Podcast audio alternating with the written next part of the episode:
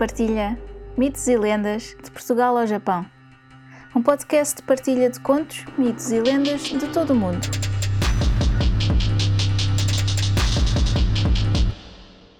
Uma nota antes de começar. Todos os contos, mitos ou lendas têm versões ou variações. Esta versão que vou contar é só uma das muitas que foram passadas de geração em geração. Pode não ser a versão que conhecem, mas espero que gostem. Eu sou a Luna Kirsch e sejam muito bem-vindos ao Luna Partilha Mitos e Lendas de Portugal ao Japão.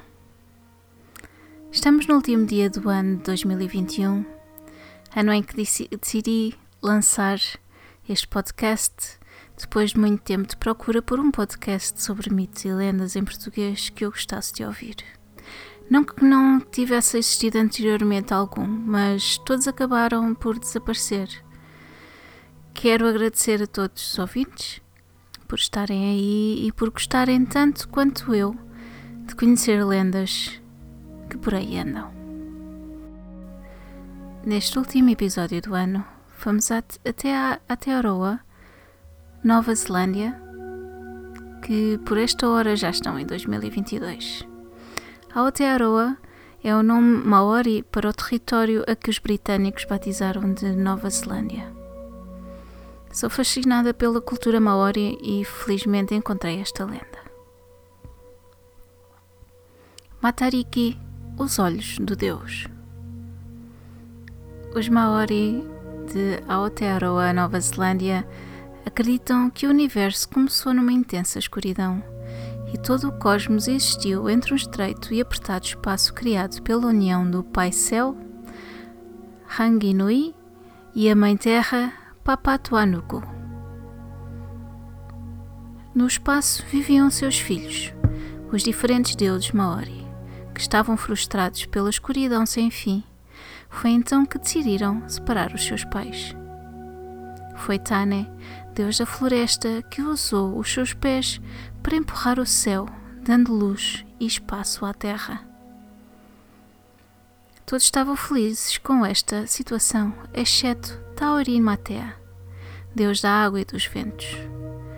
Tendo pena dos seus pais, que desesperavam em voltar a unir-se, Tauri Matea decidiu procurar vingança e entrou em conflito com os seus irmãos. Tauiri Matea explodiu em fúria tudo o que estava escondido na terra, no fundo dos oceanos e debaixo da floresta. Tauiri Matea mandou tempestades e furiosos relâmpagos em todas as direções. Eventualmente, Tumatavenga, o deus da guerra e da humanidade, confrontou Tauiri Matea. Uma batalha épica aconteceu entre estes dois deuses, tendo o resto do mundo tremido a cada ataque. No entanto, Tomatavenga era o guerreiro absoluto e, usando todo o seu poder, derrotou Tauita Matea, trazendo ordem ao mundo. Matea teve um último ato de ira. Arrancou os próprios olhos e, esmagando-os com as próprias mãos, mandou-os em direção ao céu, onde ficaram presos no peito de Ranginui, transformando-se em estrelas.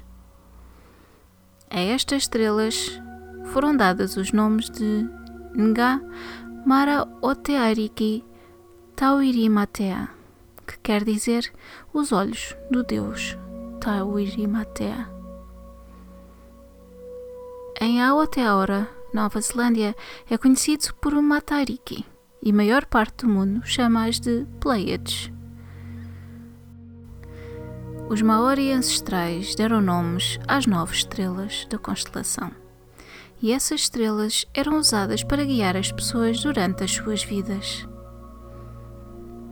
A estrela central da constelação foi batizada de Matariki e está ligada à saúde e bem-estar de todas as pessoas. Ela é também a mãe das outras oito estrelas do grupo. A próxima é Poutukawa que tem como papel guiar os mortos através do céu noturno para a vida eterna. A seguinte é Tupuanuku. Esta estrela está ligada a todos os alimentos que crescem na Terra, especialmente nas hortas. Tupuarangi, outra estrela da constelação, está associada a tudo o que cresce em abundância nas árvores, tais como frutas, bagas e até pássaros. Waiti quer dizer água fresca e está ligada aos alimentos recolhidos dos oceanos e das costas marítimas. Para saber sobre a meteorologia e as próximas estações, os Maori observavam a estrela Waipunaarangi, que está ligada às chuvas, e para Ururangi, que está associada aos ventos. A última estrela da constelação é Iwaiterangi, a estrela mais nova. Esta estrela era usada pelos Maori para pedirem que os seus desejos se tornem realidade. Estas são as nove estrelas da constelação Matariki. Todos os anos na Aotearoa, Nova Zelândia, no solstício de inverno, o que corresponde ao nosso solstício de verão, pois estão no hemisfério sul, Matariki surge no, no lado este do céu de madrugada, mesmo antes do sol. Este acontecimento nos céus, nesta altura, tradicionalmente era celebrado como o início do Ano Novo Maori, e as pessoas juntavam-se para celebrar um festim e partilha na companhia dos outros. As estrelas são observadas como relação especial entre o ambiente e as práticas culturais maori. Pela aparência, cor, brilho e posição das estrelas Matariki, os Maori acreditam que conseguem prever como o ano vai ser rico em colheitas. E haveria muita comida, ou se serão tempos amargos de períodos de fome. Para homenagear a aparição de Matariki, os Maori cozinham num forno cerimonial de terra e preparam comida que simbolicamente são ofertadas a cada uma das estrelas da constelação alimentos vindos do oceano, rios e lagos, hortas e floresta, são apanhados, preparados e cozinhados na terra.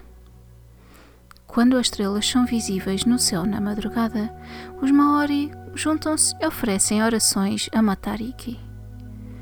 Chamam pelos nomes de todas as pessoas que faleceram desde a última vez que Matariki foi vista, enviando os seus espíritos para os céus para que se tornem estrelas para toda a eternidade. Os Maori pedem os seus desejos a Matariki e que se realizem no novo ano. Por fim, abrem o forno de terra e o vapor eleva-se para os céus, simbolicamente alimentando as estrelas no início do ano Maori. Hoje em dia, na Aotearoa, Nova Zelândia, Matariki continua a ser celebrada. Todos os anos, durante o inverno, as comunidades juntam-se para ver Matariki aparecer nos céus e celebrar todos aqueles que cá já não estão, celebrando o presente e planeando o futuro. Matariki são os olhos de Deus Tawari Matea, e eles continuam a ter um papel importante na vida dos Maori e na vida de todos naquele país. Com esta lenda me despeço de 2021 e desejo-vos um 2022 próspero e cheio de mitos e lendas partilhados comigo. Espero que tenham gostado. Muito obrigada por estarem desse lado e até ao próximo conto. Se gostaram deste podcast, subscrevam, deixem um comentário simpático e uma avaliação de 5 estrelas. Gostariam de partilhar um conto, um mito ou uma lenda? Enviem para o e-mail mitoselendas.lunaquirres.com. Descubram mais no Instagram Luna Partilha. Podem apoiar este podcast através do PayPal ou comprar um café. Vejam os links na descrição. Muito obrigada e até ao próximo conto.